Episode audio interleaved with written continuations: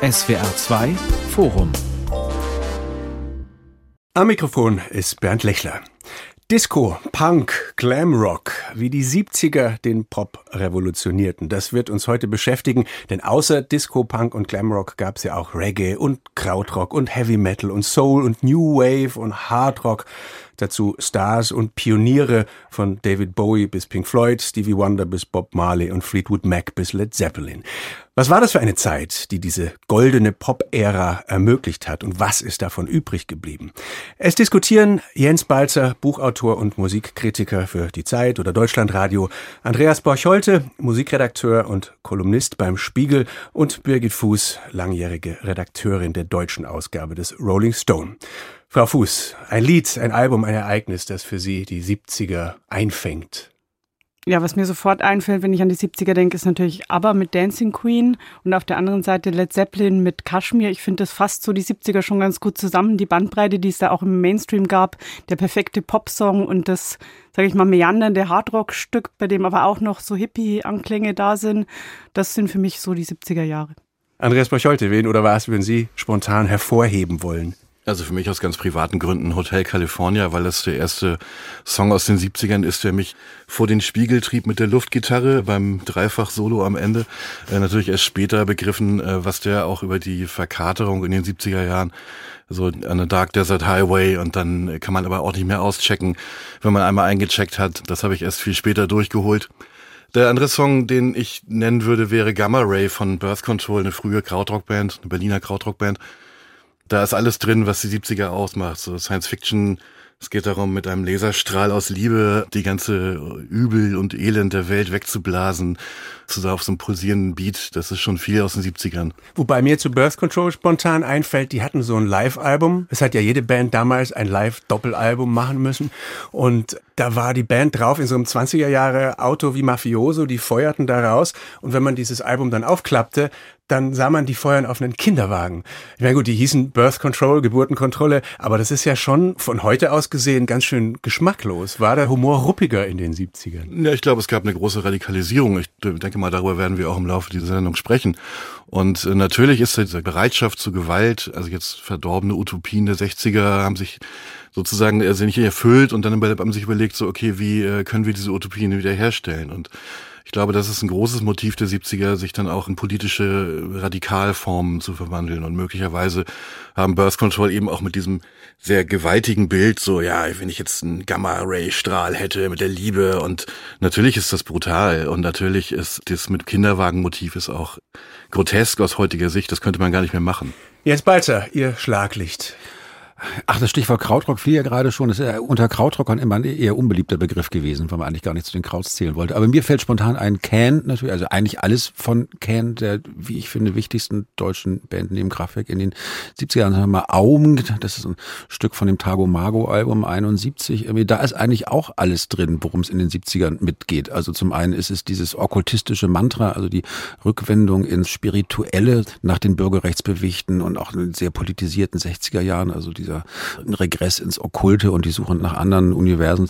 Und vor allem auch, es ein Gründungsdokument der westdeutschen Musik in den 70er Jahren und auch eine Musik, die von Leuten gemacht wurde, die fast alle klassische Ausbildungen hatten. Also zum Beispiel Holger Schucker im Studio von Karl-Heinz Stockhausen in Köln gearbeitet und die aber diese klassischen Ausbildungen konzentriert vergessen haben. Jackie Liebezeit, der Drama, spielte dann wie eine Maschine. Das war das Schlagwort. Also er wollte sich in eine Maschine einfühlen und alles Menschliche, alles Erlernte, alles Traditionelle abstreifen. Und das ist für mich auch ein ganz zentraler Punkt in der Kultur und aber auch speziell in der Popmusik der 70er Jahre, dieser Wille, alle Prägungen abzustreifen, mit denen man aufgewachsen ist, kulturell und was Neues auszuprobieren. Das ist ein sehr der Zukunft zugewandtes Jahrzehnt. Das ist eigentlich eine Stimmung, die man sich heute gar nicht mehr vorstellen kann, 50 Jahre später, wo man ja doch allem Neuen und Unvertrauten eher doch sehr reserviert und ängstlich gegenübersteht. Sie haben sich in dieses Jahrzehnt sehr vertieft, Herr Balzer. Von Ihnen erschien im Sommer 2019 ein Buch mit dem Titel Das entfesselte Jahrzehnt, mhm. Sound und Geist der 70er. Daher mal an Sie gleich auch noch die Frage, wo fangen wir an? Also Woodstock 69 oder Trennung der Beatles, Aufstieg mhm. von Led Zeppelin, was war der mhm. Startschuss? Also ich finde schon Woodstock, dass das eigentlich das Ende der 60er und aber auch den Beginn der 70er Jahre markiert. Man hat in Woodstock nochmal diese große planetarische Hippie-Utopie, also alle beautiful people der Welt kommen zusammen, um das Zeitalter von Peace, Love und Harmony einzuläuten.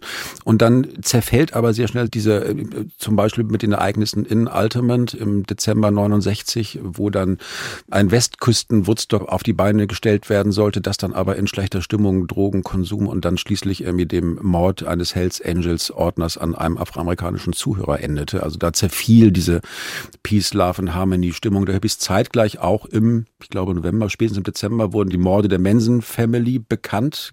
Das heißt, da hatte man dann plötzlich so eine ganz starke Katerstimmung und Ernüchterung. Wie David Crosby hat später mal gesagt, das war einer von uns, dieser Manson und plötzlich waren alle, die lange Haare hatten und irgendwie was Kommunales ausstrahlten, verdächtig. So. Und da wurde dann klar, so mit dieser planetarischen Hippie-Utopie, daraus wird nichts mehr, das zerfiel.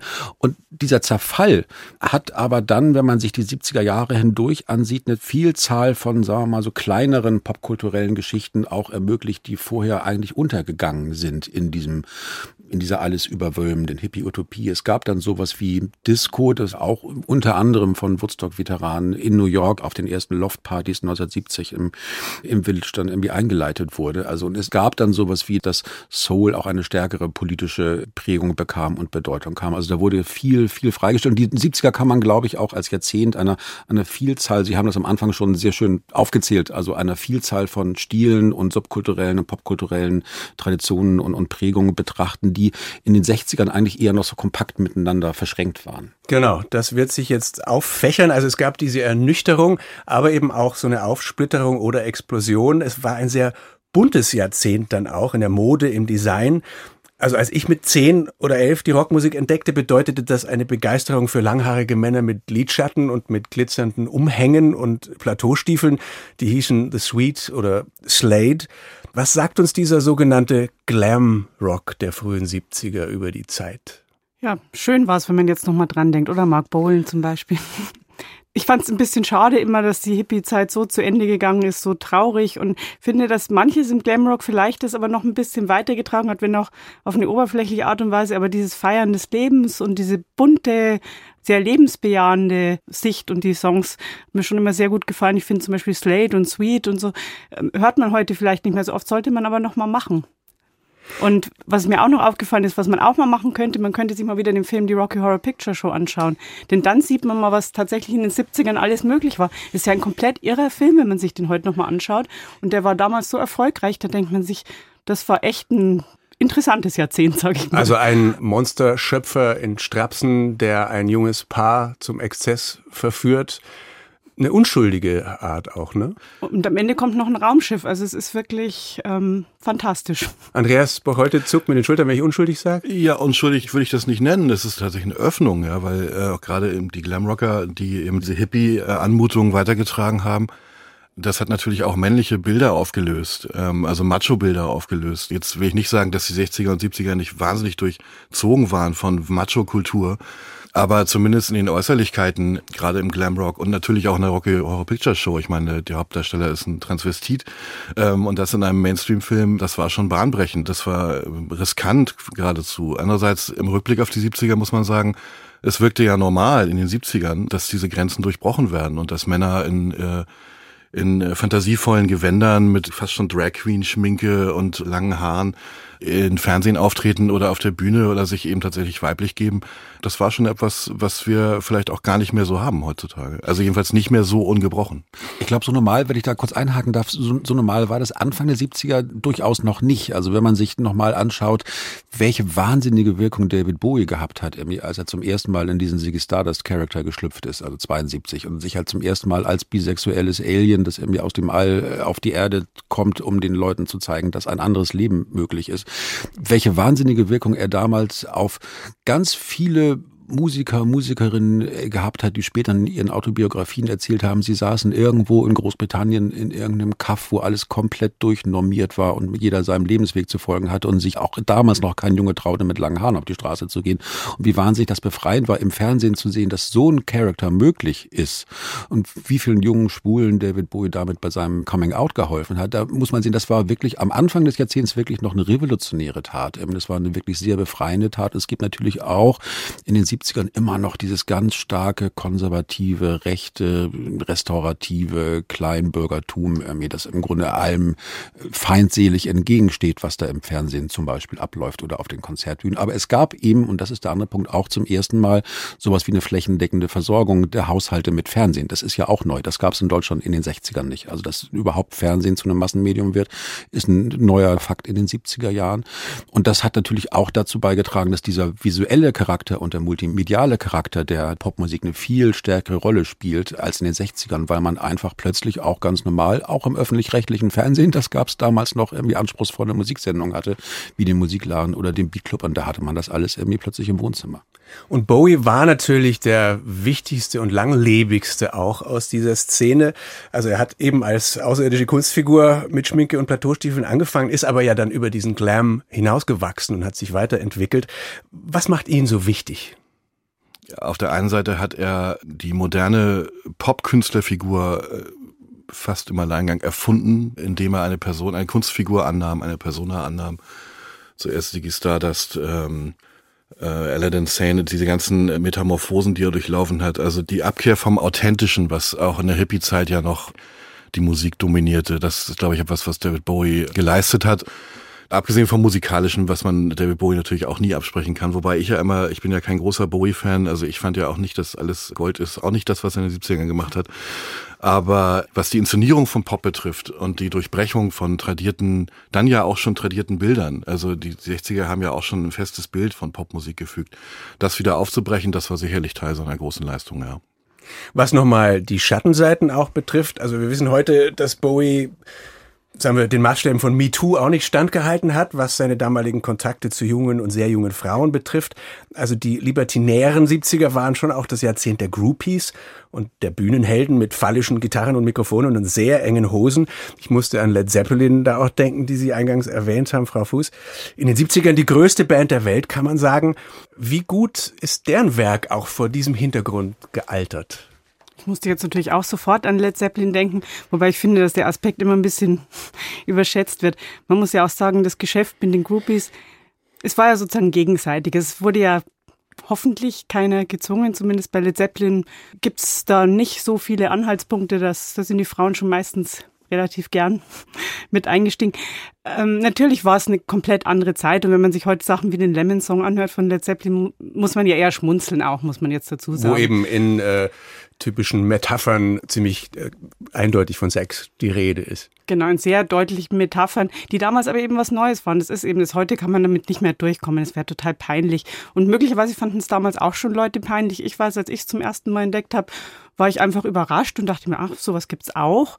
Andererseits muss man ja sagen, auch damals waren die eigentlich auch schon hatten sehr viel weibliche Anteile, sage ich mal. Also mhm. ähm, Robert Plant und Jimmy Page, beide. Das ist das, was ich daran ganz schön finde, dass manchmal auch ein bisschen übersehen wird. Das war ja nicht so nur so breitbeiniger Hardrock, sondern das war schon auch sehr, auch die Texte sehr lyrisch und es ist nicht so eindimensional, wie es manchmal auf Fotos jetzt wirkt.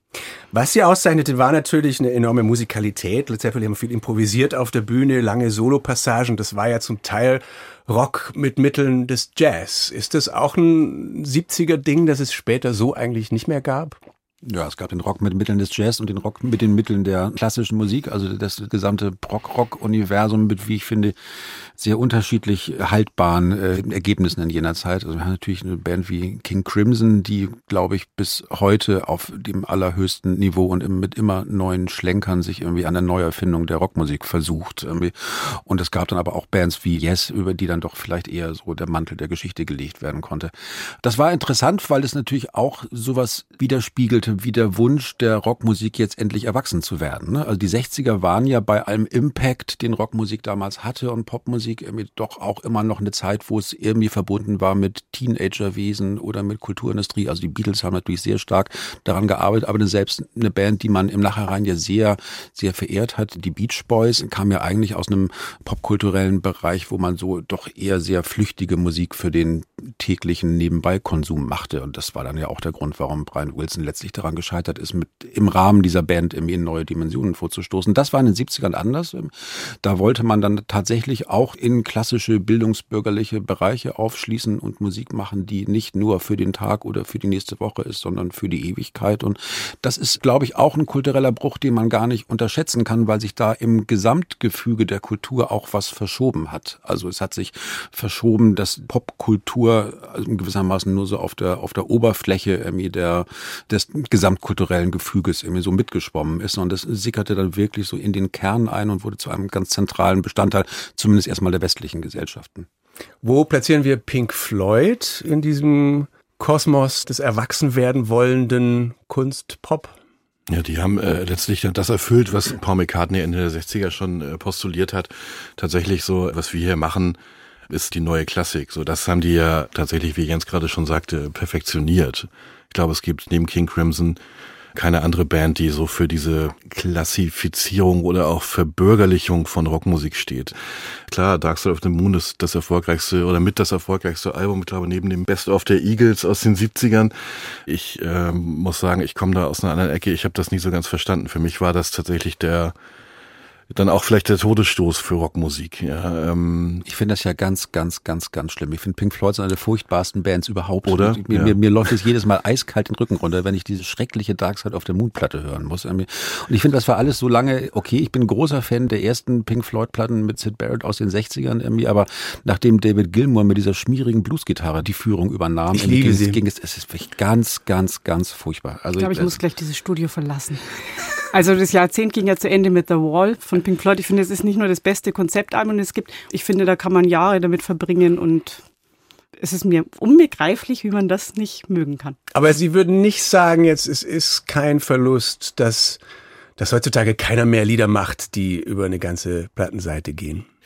Es geht ja nicht darum, dass Lieder nicht über eine ganze Plattenseite gehen sollen. Zum Beispiel also eines der großartigsten Stücke der 70er Jahre, das gar nichts mit dieser äh, Verbürgerlichung der Rockmusik zu tun hat, war zum Beispiel von Isaac Hayes Do Your Thing vom Shaft Soundtrack, ja, was auch tatsächlich, glaube ich, also politisch engagierte Soulmusik. Politisch engagierte Soulmusik, genau. Also die Länge und die Ausbreitung an sich, oder wenn wir über Can reden, ja, mit äh, Stücken bis zu 20 Minuten oder länger, die Länge der Musik hat ja nichts damit zu tun, ähm, dass es jetzt dann äh, ausufert oder dann nur noch äh, Selbstzweck ist oder so. Das kann ja durchaus Inhalt sein. Aber ich finde beim dann sogenannten Prog-Rock ist es schon furchtbar.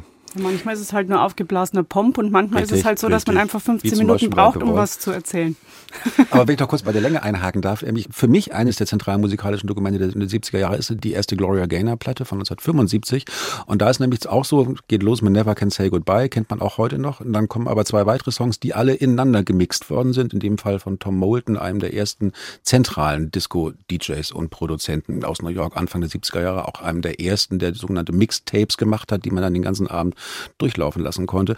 Und wenn wir über Längen reden, dann gibt es natürlich einmal die, die schlechte Länge im Prog-Rock, wo halt irgendwie endlos dahin gedaddelt wird. Und ich finde, es gibt aber auch die, die gute Länge, also den Extended Mix, also das, was uns dann irgendwie aus den 70ern bis heute andauernd in die Clubkultur führt, also in den Wunsch, irgendwie die Leute tanzen zu lassen, solange die Nacht dauert und der Morgen dauert, quasi die Musik so zu gestalten, dass der Flow auf der Tanzfläche niemals abreißt. Und das ist auch ein zentraler Punkt, glaube ich, dass Tanzmusik in den 70ern erstmal auch zu einem zentralen Topos in der Popkultur geworden ist und auch zu einem Feld, in dem viel Innovatives und Avantgardistisches passiert ist. Dann reden wir doch über Disco. Da denkt man an Saturday Night Fever mit den Songs der Bee Gees oder an den Munich Sound von Giorgio Moroder mit Donna Summer oder daran, dass sogar die sogenannten Schockrocker von Kiss ihren größten Hit mit einem Disco-Song hatten, I Was Made for Loving You. Was war die Idee von Disco? Ich glaube, die Idee von Disco war zum einen die, das ist ja in, in urbanen Zentren entstanden, das heißt, es ist ja auch eine multiethnische Clubkultur oder ähm, aus kulturellen Nischen zusammengewobene Groove-Kultur eigentlich. Ja? Es ging ja darum, die Rhythmen, äh, Latino-Rhythmen, afrikanische Rhythmen zu übersetzen in etwas, was äh, auch kommerziell funktioniert. Oder eben, wie Jens auch gerade schon sagte, in einem Club, das war ja eine neue Errungenschaft, äh, dann zum Tanzen animiert. Und zwar in einem Beat, der so gleichförmig ist, dass er halt einen dann langen, vielleicht auch stundenlangen Flow erzeugt. So, ich glaube, das war so die die Grundidee. Ich glaube nicht, dass es eine Grundidee gab, aber so ist es wahrscheinlich entstanden.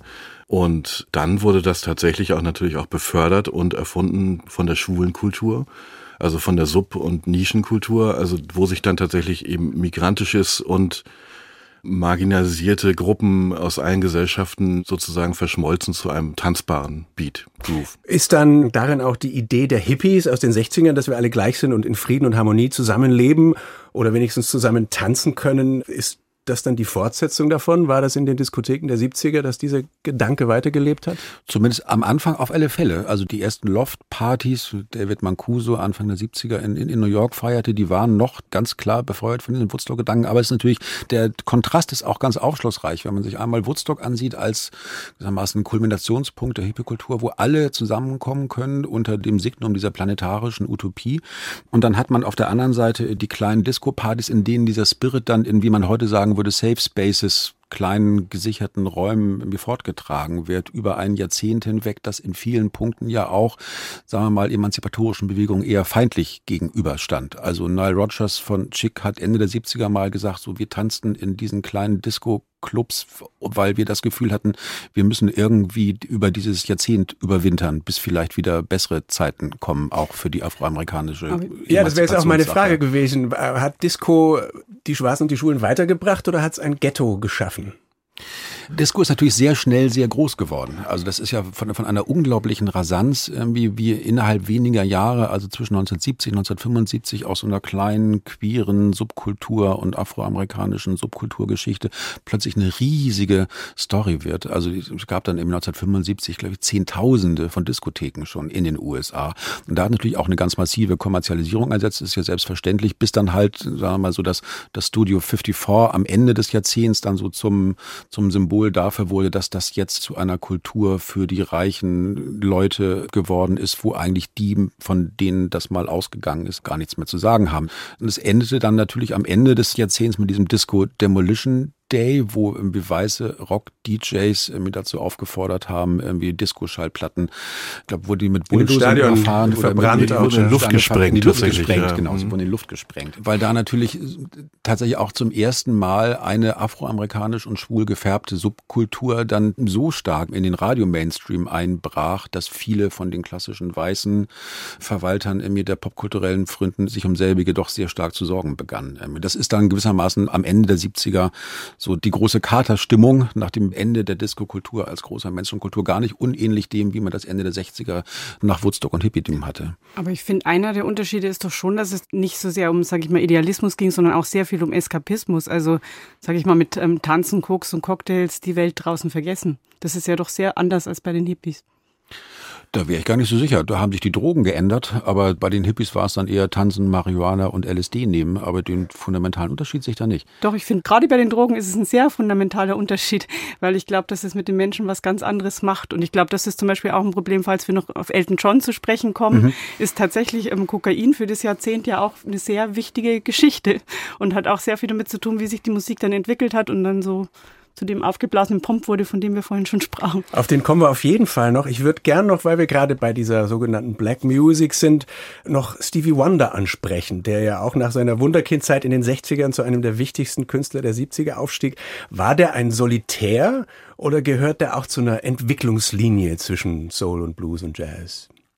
Und Solitär war sicherlich, weil er ein hervorragender Komponist und Songschreiber ist. Äh, das sind natürlich Songs, die er geschrieben hat, die Bestand haben über Dekaden hinaus. Ich würde schon sagen, er war ein Hauptvertreter einer einer sich emanzipierenden Black Music Szene, also auch Soul Szene, die sich tatsächlich auch Anfang der 70er politisiert hat. Äh, dazu gehörte Marvin Gaye, aber ebenso wie der bereits erwähnte Isaac Hayes, glaube ich, eine ganz wichtige Figur. Ich will gar nicht von Steve Wonder ablenken, aber ich finde Hayes ist die signifikantere Figur, weil er einerseits ganz viele Aspekte der 70er zusammenführte, also das einerseits das plüschig äh, opulente, diese Erhebung in die Klassik, aber natürlich auch eine Protoform von Disco schon vorwegnahm. Also es gab ja wahnsinnig auch lange ausgebreitete tanzbare Stücke von Hayes. Auch die Temptations spielten eine große Rolle auf einer vielleicht äh, etwas agitatorischeren Ebene, sogar Anfang der 70er mit Papa Was Rolling Stone und Ball of Confusion während des Vietnamkriegs. Ähm, die schwarze Musik hat sicherlich von der Öffnung durch die Hippies profitiert. Ja.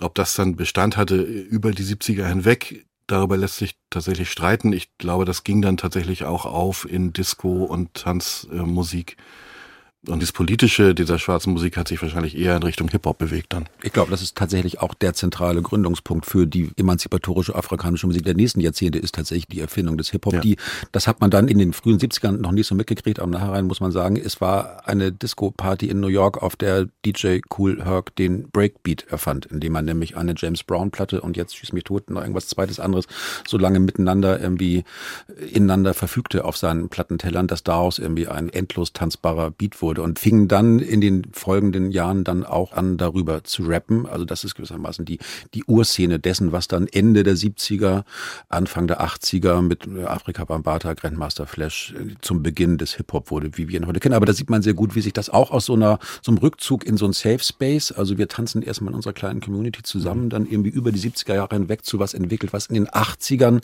dann wirklich groß wird irgendwie und zu einem ganz starken und auch über alle Szenen hinaus irgendwie gehenden emanzipatorischen, popkulturellen Impuls wird. Ich wollte noch mal kurz einhaken, weil die Frage am Anfang war ja, war das die Fortführung von Hippie, gerade so Schwarzmusik oder eben auch Disco, oder war das eine Ghettoisierung? Ich finde in dem Fall Ghettoisierung erstmal nicht schlimm, im Sinne eines Safe Spaces.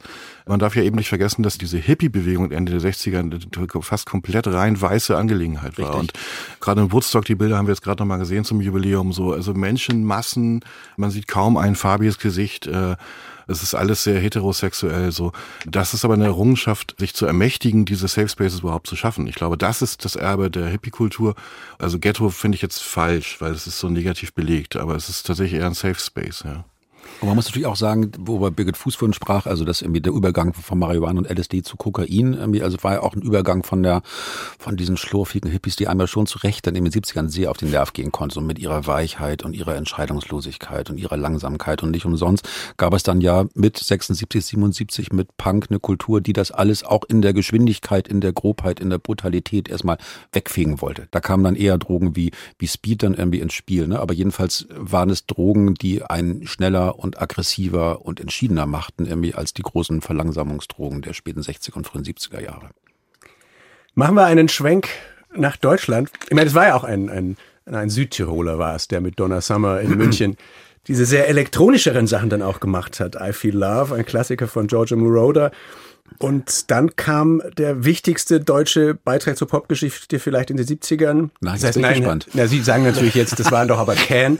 Ich wollte ähm, sagen Modern Talking, aber das ist ja das 80er. nein, aus Düsseldorf kam dann Kraftwerk. Also eine Band, deren Wirkung bis heute anfällt. Computerwelt und Menschmaschine und Trans-Europa Express.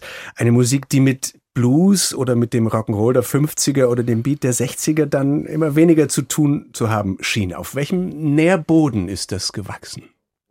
Zum einen auf dem Nährboden, über den wir am Anfang schon sprachen, also dem unbedingten Willen zur Erneuerung und zum Experiment und zur Innovation. Also Kraftwerk haben ja Ende der 60er als ganz klassische Hippie-Folk-Düdel-Band mit Flöten und Klingeling angefangen und sich dann erst im Lauf, also bis zur Autobahn LP 74 dann irgendwie dazu entschieden, die analogen Instrumente wegzuwerfen und alles mit den elektronischen Geräten äh, zu tun, die es damals so gab, bis tatsächlich eine Art von Musik entstand, die es in der Form noch nicht gegeben hatte.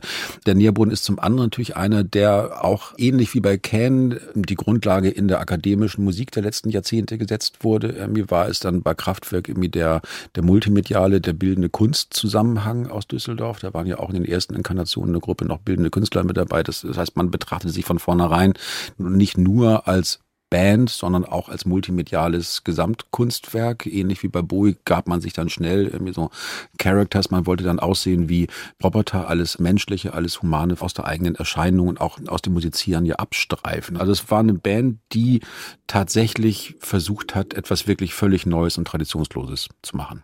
Vielleicht kurz als Gegenpol aus Deutschland, der jetzt nicht so in die Welt hinausgewirkt hat, die Liedermacher der 70er. Hannes Wader, Konstantin Wecker, Reinhard May. Im Folk verwurzelt, Wecker auch in der klassischen Musik, aber jedenfalls nicht rockig, sehr weltanschaulich. Waren das die deutschen Dillens oder was für ein Seitenarm der Popmusik ist das? Naja, es war zumindest insofern wichtig, da die 70er Jahre ja in Deutschland, finde ich, auch das Jahrzehnt der RAF sind. Das darf man ja auch nicht vergessen. Das war ja ganz zentral. Und da waren natürlich die Liedermacher schon auch wichtig, finde ich, um eben auch eine deutsche Perspektive reinzubringen. Klar, Kraftwerk waren auch sehr, sehr, sehr deutsch. Aber was jetzt das Politische betrifft, haben wir bisher eigentlich auch fast nur über Amerika geredet. Mhm. Und ähm, in Deutschland ist eben so, so viel passiert. Und da mussten ja auch Leute Stellung beziehen dazu. Und ich finde, das ist manchen mehr und manchen weniger gelungen, aber zum Beispiel Hannes Wader und auch zum Teil Konstantin Wecker finde ich schon recht gut. Interessanterweise kommt ja die ERF, also ich bin jetzt auch bei Wader und Wecker nicht werkfest, muss ich gestehen, aber die ERF kommt ja als, als Topos gar nicht vor. Also er wurde weder heroisiert noch kritisiert, da kam eigentlich eher nicht vor.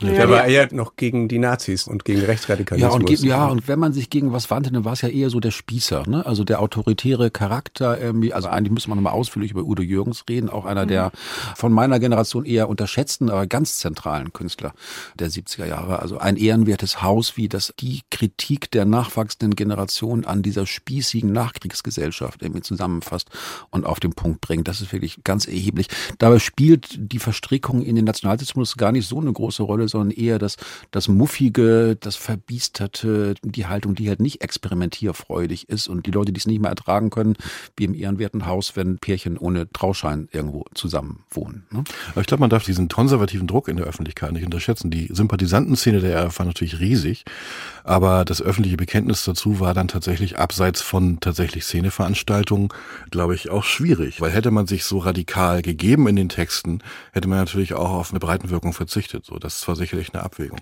Die ja, einzigen, die mir einfallen, sind halt Tonsteine Scherben, ja, die mhm. äh, kein Blatt vor den Mund genommen haben. Aber wiederum auch da gibt es, soweit ich weiß, keinen direkten RAF-Bezug. Aber es gab dann schon auch äh, unter Liedermachern, Liedermacherinnen, aber bis in den Schlager hinein. Also man hat auch, glaube ich, vergessen, wie politisch zumindest in der ersten Hälfte der 70er Jahre der deutsche Schlager gewesen ist. Also eines der ersten Ökostücke, Juliane Werding, der letzte Krani vom Angra Moor, wo es irgendwie um Umweltverschmutzung geht. Das waren dann äh, also an Orten, an denen man das im Nachhinein erstmal jetzt gar nicht vermutet hätte, auch in der ZDF-Hitparade mit Dieter Thomas Heck kamen dann plötzlich Themen auf die Tagesordnung, die direkt aus der, sagen wir mal, politisierten Gesellschaft der frühen 70er kamen. Ne?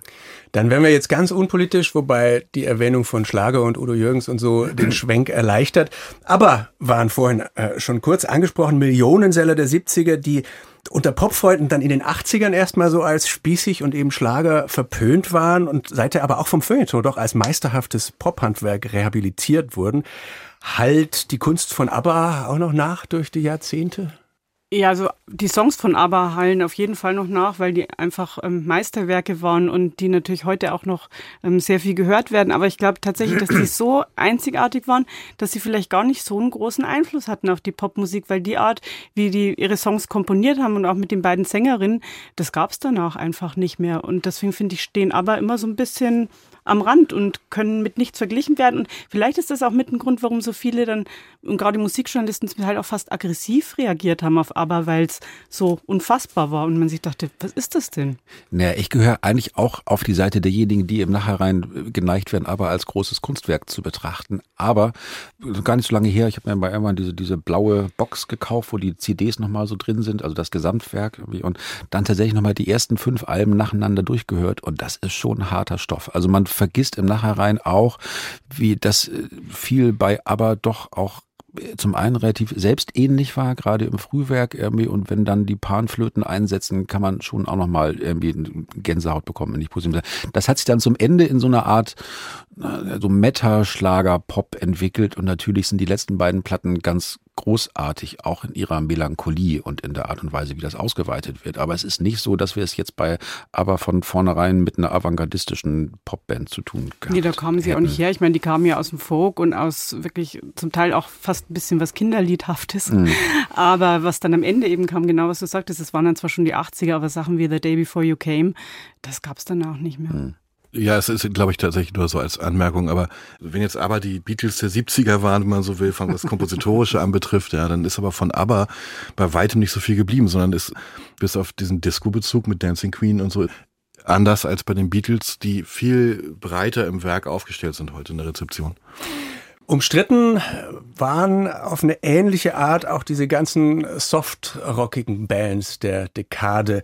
Also von Fleetwood Mac und Eagles, vielleicht bis Elton John, den wir noch ansprechen wollten, deren Epigonen auch nicht umsonst Yachtrock genannt wurden, ne? weil das halt auch zeigte sich darin, wie viel Geld damals in der Musikindustrie unterwegs war. Also da waren auch die 70er in dieser Hinsicht das goldene Jahrzehnt, wo sich Bands wie eben Fleetwood Mac oder die Eagles Wochen und Monate lang ins Studio zurückziehen und an einem feilen und nebenher halb Kolumbien wegschnupfen konnten. Das wollte also ich gerade sagen. Dieser ganze Reichtum und diese Meisterschaft, also trug das auch zu einer Spitzenqualität bei, diese Zeit und diese Budgets, oder war das Dekadenz und der Untergang?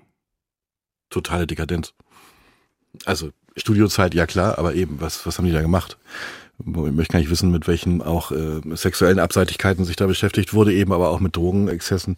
Das ist ja signifikant, genau. Also so brillant Platten gerade von den Eagles. Ich habe eine große Schwäche für die Eagles tatsächlich, irgendwie das, weil sie mir halt früh in die Hände fielen. Und, und Fleetwood ähm, Max Rumors gehört ja auch noch zu diesen allermeist verkauften genau. und geachteten. Also die Fortführung dieses Laurel Canyon Sounds, der in der 60er etabliert wurde, aber dann eben auch die Saturiertheit dieses Sounds abbildete, gerade in der Mitte der 70er mit Hotel California vorhin schon erwähnt. Ähm, wo die Musiker selber schon diese Katerstimmung, die sie irgendwo diffus empfanden, selber schon thematisiert haben. Und das ist dann so wie so ein, das ist dann so reif geworden, dass es schon ein bisschen faulig wird. So. Und das, äh, finde ich, ist bis heute eine große Qualität dieser Alben aus den Mitte der 70er, späten 70ern, diese Soft Rocks, weil es halt so schwer und träge ist und gleichzeitig so brillant klingt, aber man merkt, also dieser warm smell of Colitas hängt noch in der Luft, aber es ist irgendwie schon verdorben. So, das finde ich ganz faszinierend. Aber es ist doch eigentlich großartig, dass es einen Hit gibt, der ständig immer noch im Radio gespielt wird, in dem es darum ging, dass irgendein nicht genauer benanntes Biest erstochen wird.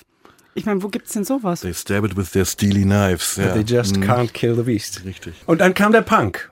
Und Virtuosität oder große Budgets waren kein Thema. Statt Schönheit wurde Hässlichkeit propagiert und statt Komplexität Primitivität und Love Songs waren quasi verboten. Es fallen dann immer zuerst die Namen der Ramones in Amerika und der Sex Pistols in England. Was floss da zusammen?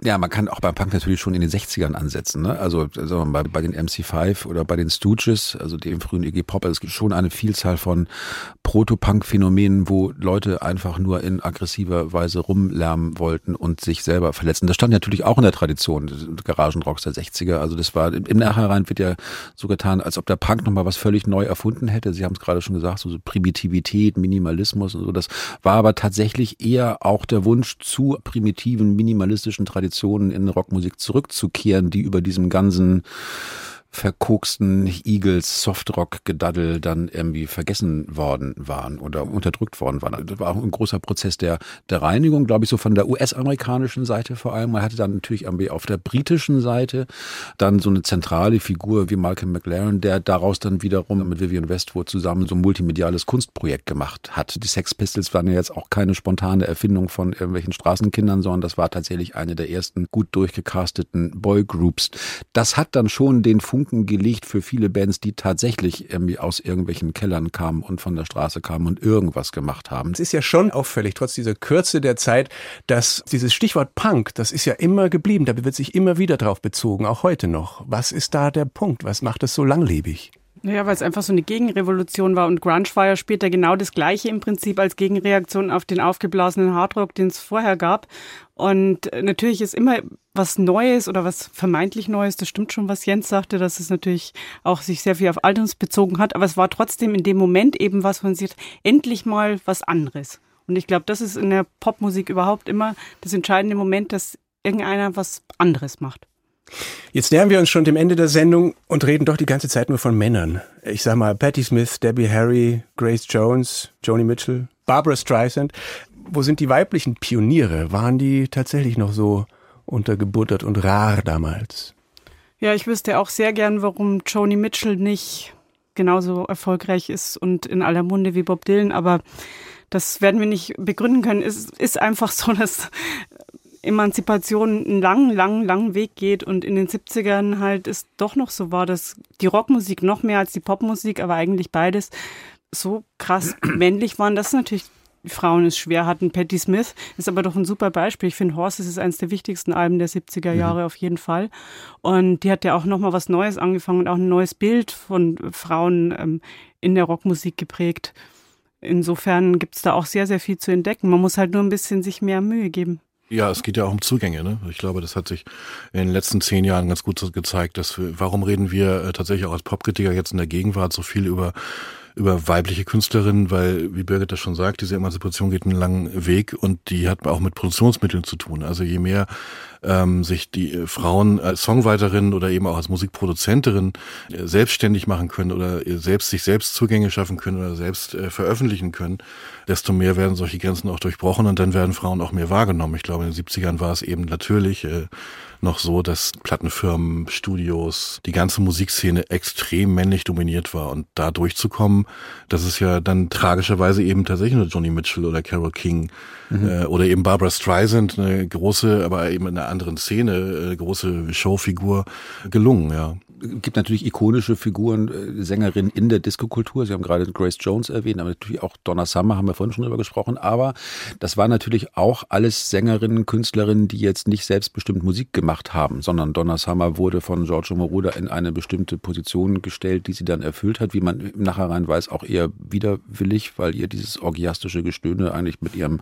christlichen Glauben gar nicht jetzt so irgendwie, sie gar nicht so eine Übereinstimmung bringen konnte. Grace Jones fing an als als Muse und auch Sängerin und als Character in den Disco-Mixen von Tom Moulton und hat sich dann tatsächlich erst daraus entwickelt als selbstbestimmte Figur. Aber das war in den 70ern noch jemand, der ähm, natürlich ungeheuer charismatisch war, auch eine ungeheure Ausstrahlung hatte, aber da noch weit davon entfernt, jetzt selbstbestimmt Musik zu machen. Das gleiche, wenn man in, in den Punkrock guckt, natürlich Debbie Harry, zentrale Figur, eigentlich schon eher der 80er Jahre, finde ich, aber so Blondie 78, äh, 79, so mit den, mit den ersten Alben und Singles. Aber wenn man sich die Geschichte von Debbie Harry durchliest, da geht es natürlich auch immer vor allem um Selbstbestimmung in einer feindlichen Welt. Es gehört wahrscheinlich zum Thema dieser Sendung, nämlich der Vielfalt der 70er, dass wir viele Sachen ausgelassen haben. Wir haben nicht über Reggae gesprochen, nicht über die Talking Heads, nicht über die Who, nicht über ACDC. Nicht mal über Bruce Springsteen. Nicht mal über Bruce Springsteen, aber vielleicht von jedem in der Runde noch welchen Namen sollten wir unbedingt zumindest noch fallen lassen? Ja, da wir Joni Mitchell und Patti Smith schon erwähnt haben, würde ich noch empfehlen, einfach alle Alben von Jackson Brown zu kaufen. Jackson Brown, auch West Coast Liedermacher. Late for the Sky, wunderbares Album. Also tatsächlich äh, hätte man über The Who sprechen müssen und Quadrophenia von 73 wahrscheinlich eines der prägendsten Alben der 70er. Weil? Weil, also das ist ja anders als bei Pink Floyd. Pete Townsend hatte ja damals die Idee, tatsächlich so eine Oper zu schreiben, die er bis heute mit sich rumträgt, das Livehouse. Und daraus ist dann Tommy geworden und dann auch Quadrophenia. Aber Quadrophenia ist auch klassisch inspiriert, also auch vom Kompositorischen her hat aber trotzdem diesen Rock'n'Roll-Geist. Also Quadrophenia ist ja, das hat ja was sehr Rebellisches in sich. Ähm, also ein Wüten gegen die Zustände, was natürlich eben die Übertragung dieses Hippie-Geistes ist. Vielleicht noch so eine Restutopie zu spüren und aber auch schon die Wut darüber, so sie wird sich aber nicht erfüllen. Das ist ja, was Quadrophenia beinhaltet. Und das ist für meine Begriffe kongenial umgesetzt. Ja. Also mit der richtigen Wut, mit der Sentimentalität, mit kompositorischer Kraft, das, äh, das wird sicherlich auch oft unterschätzt, also gerade im Zusammenhang mit Pink Floyd oder Yes oder den großen äh, Prog-Rockern. Ähm, oh, wir, haben, wir haben Genesis noch gar nicht erwähnt. Ne? Wir haben keine nicht keine 70er-Sendung ohne über Genesis zu Wir haben jetzt zumindest einmal Genesis gesagt. Ich, Jens Balzer. Ich, ich, ich soll auch noch was sagen. Das stimmt. Äh, äh, die eine Platte aus den 70ern, die ich persönlich äh, am meisten gehört habe und bei der die 70er enden, ist natürlich Unknown Pleasures von Joy Division. Das ist also für mich das Album meines Lebens. Ich weiß nicht, wie viel ich als junger Mensch vor diesem Album gesessen habe und wie viel Tränen ich darüber verloren verloren habe. Aber auch mit etwas größerer Kühle betrachtet kann man natürlich sagen, es ist die Platte, die am Anfang der kalten Kriegs 80er steht und nach der, also in Großbritannien ja viel früher eingesetzten Wirtschaftskrise und dem Ausbruch neuer sozialer Konflikte, kurz bevor dann Thatcher die Macht übernimmt, also diese, diese Stimmung der Eiseskälte in einer sich atomisierenden Gesellschaft irgendwie auffängt, zusammen mit einer wirklich ganz großen, individuellen, wie wir wissen, dann ja auch depressiven Stimme von Ian Curtis und die also sehr in eine, sagen wir mal, dunkle Zukunft weist in die 80er hinein. Auf der anderen Seite viel von dem einfängt, was in den 70ern relevant gewesen ist. Man hört viel den Bowie aus der, aus der Berlin-Phase, also von Platten wie Low dadurch. Man hört viel aus dem Dub-Reggae, über den wir jetzt nicht mehr gesprochen haben. Also die Produktion dieser Platte von Martin Hennett damals vorgenommen, folgt dem, was äh, Lee Scratch Perry dann in den 60er und in den 70er Jahren auf Jamaika entwickelt hat. Also große Hallräume, Verzögerung, also auch so eine Entschleunigung im Hören. Und wenn man weiß, dass dann nach dem Selbstmord von Ian Curtis in der zweiten Joy Division Platte daraus dann New Order entstanden sind, also die Band, die wesentlich die Rave-Gesellschaft der 80er mitgeprägt haben und den Übergang von Gitarrenmusik in das, was man bis heute Clubmusik nennt. Und dann sieht man daran, also in dieser einen Platte zeigt sich gewissermaßen die popmusikalische Bewegung von zwei Jahrzehnten. Das alles passierte in den 70ern. Joy Division und Genesis. Ich danke der Runde. Es diskutierten heute im SWR2 Forum Birgit Fuß, Redakteurin beim Rolling Stone, Andreas Borcholte, Musikredakteur beim Spiegel und Jens Balzer, Buchautor und Kritiker. Vielen Dank. Die Gesprächsleitung hatte Bernd Lechler.